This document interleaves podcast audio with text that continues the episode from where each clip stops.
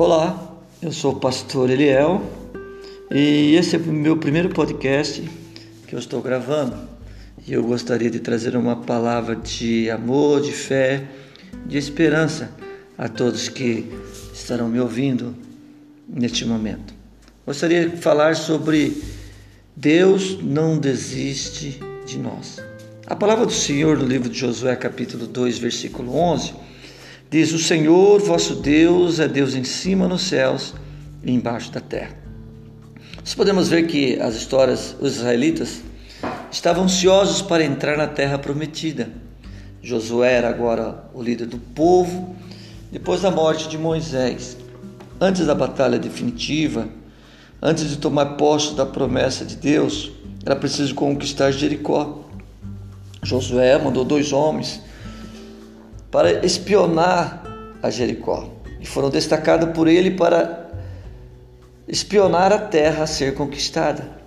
Enquanto estavam ali, eles se esconderam na casa de uma prostituta chamada Raabe, que confessou que ela e todos os habitantes da cidade morriam de medo do povo de Israel.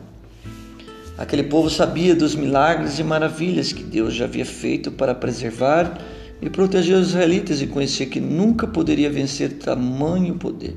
Então, os olhos daqueles homens se abriram para o fato de que o Senhor estava ao lado deles e não havia motivo para o medo. Assim, os dois homens vieram a Josué, filho de Nun. Ele contaram tudo quanto lhes acontecera e disseram a Josué: Certamente o Senhor nos deu toda esta terra nas mãos e todos os seus moradores estão desmaiados diante de nós. Eu quero dizer que quando Deus está ao nosso lado, não precisamos temer. Se o que fazemos vai ao encontro da vontade do Senhor, as outras pessoas é que precisam ter medo, porque nosso Pai é o Todo-Poderoso. Ele não desampara seus filhos. Quando você se sentir medo, lembre-se disso. Deus está e sempre estará ao seu lado. Não importa quando, como ou o que acontecer, ele nunca, tenha certeza disso, ele nunca o abandonará. Mesmo se você desistir de você mesmo, de lutar contra as situações ou as contra as circunstâncias, os problemas, ele mesmo assim não desistirá de você. Ele sempre estará pronto a lhe dar refúgio ele fortalecer para vencer o medo. Não tenha fé, creia que Deus pode e irá realizar a sua vontade nas nossas vidas.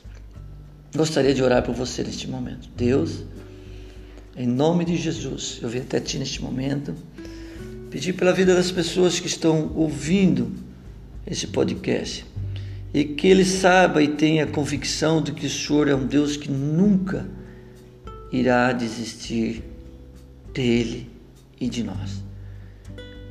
Que ele tenha convicção que o Senhor é um Deus que sempre estará ao seu lado, guardando, livrando e protegendo de todo o mal e de todo perigo. Nesse momento, papai, venha abençoar a vida do teu filho, a família, a casa, os negócios, que ele possa achar em ti o porto seguro e vencer todos os desafios que a vida lhe propõe.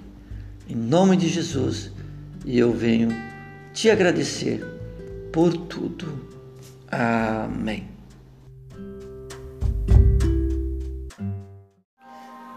Olá, eu sou o pastor Eliel e quero falar com você nesse dia. Quero trazer uma palavra de Deus ao seu coração. Gostaria de falar sobre ainda há esperança.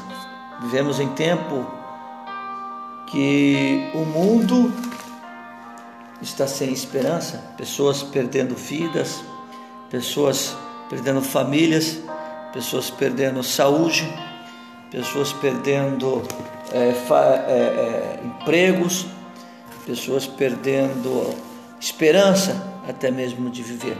E a Bíblia nos conta uma história de Jó que ele foi um homem muito rico do Oriente. E a Bíblia nos fala que ele foi um homem temente a Deus, dos quais Deus dava testemunho dele. Mas um dia Deus permitiu que Satanás mudasse o contexto histórico de Jó. Num dia, Jó perdeu todos os seus bens, perdeu todos os seus filhos, dez filhos, perdeu seus servos. Num dia ele dormiu rico e amanheceu pobre. No outro, ele perdeu a sua saúde. E a sua mulher diz: Ainda retém sua fidelidade? Amaldiçoa seu Deus e morre. Mesmo diante de todas essas situações, Jó não blasfemou e não pecou contra o Senhor. Interessante que no capítulo 14, versículo 7, ele nos escreve dizendo: Porque há esperança para a árvore, que se for cortada, ainda se renovará e não cessarão os seus renovos. Se envelhecer na terra, a sua raiz morrer, o seu tronco no pó, ao cheiro das águas brotará e dará ramos como a planta nova.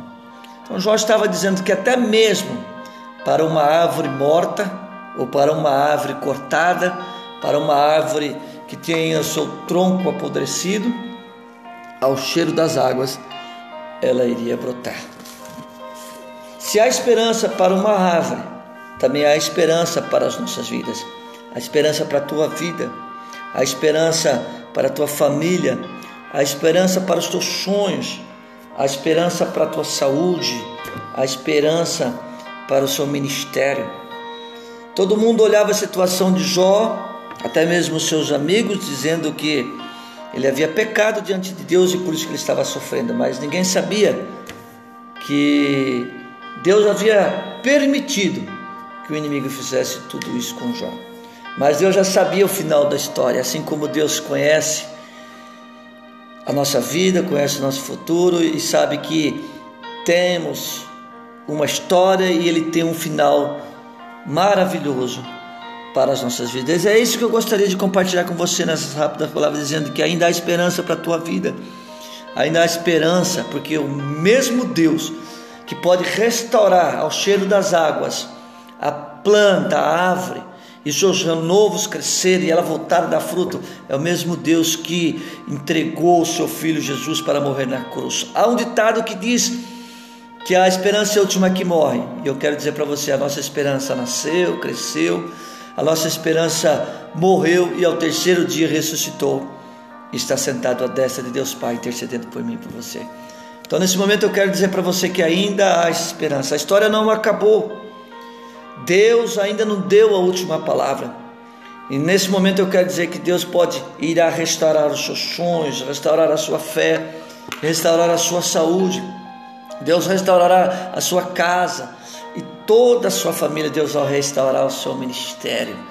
Porque Deus é fiel, assim como ele fez com a vida de Jó. Jó capítulo 42, versículo 12: E assim abençoou o Senhor o último estado de Jó, mais do que o primeiro. Então se prepare. Deus está trabalhando. Logo, logo vai soprar o seu nome. E ao cheiro das águas, o Espírito Santo te invadirá. E você será restaurado. Deus vai restituir a alegria. Deus vai restituir a sua fé. Deus vai restituir a sua saúde.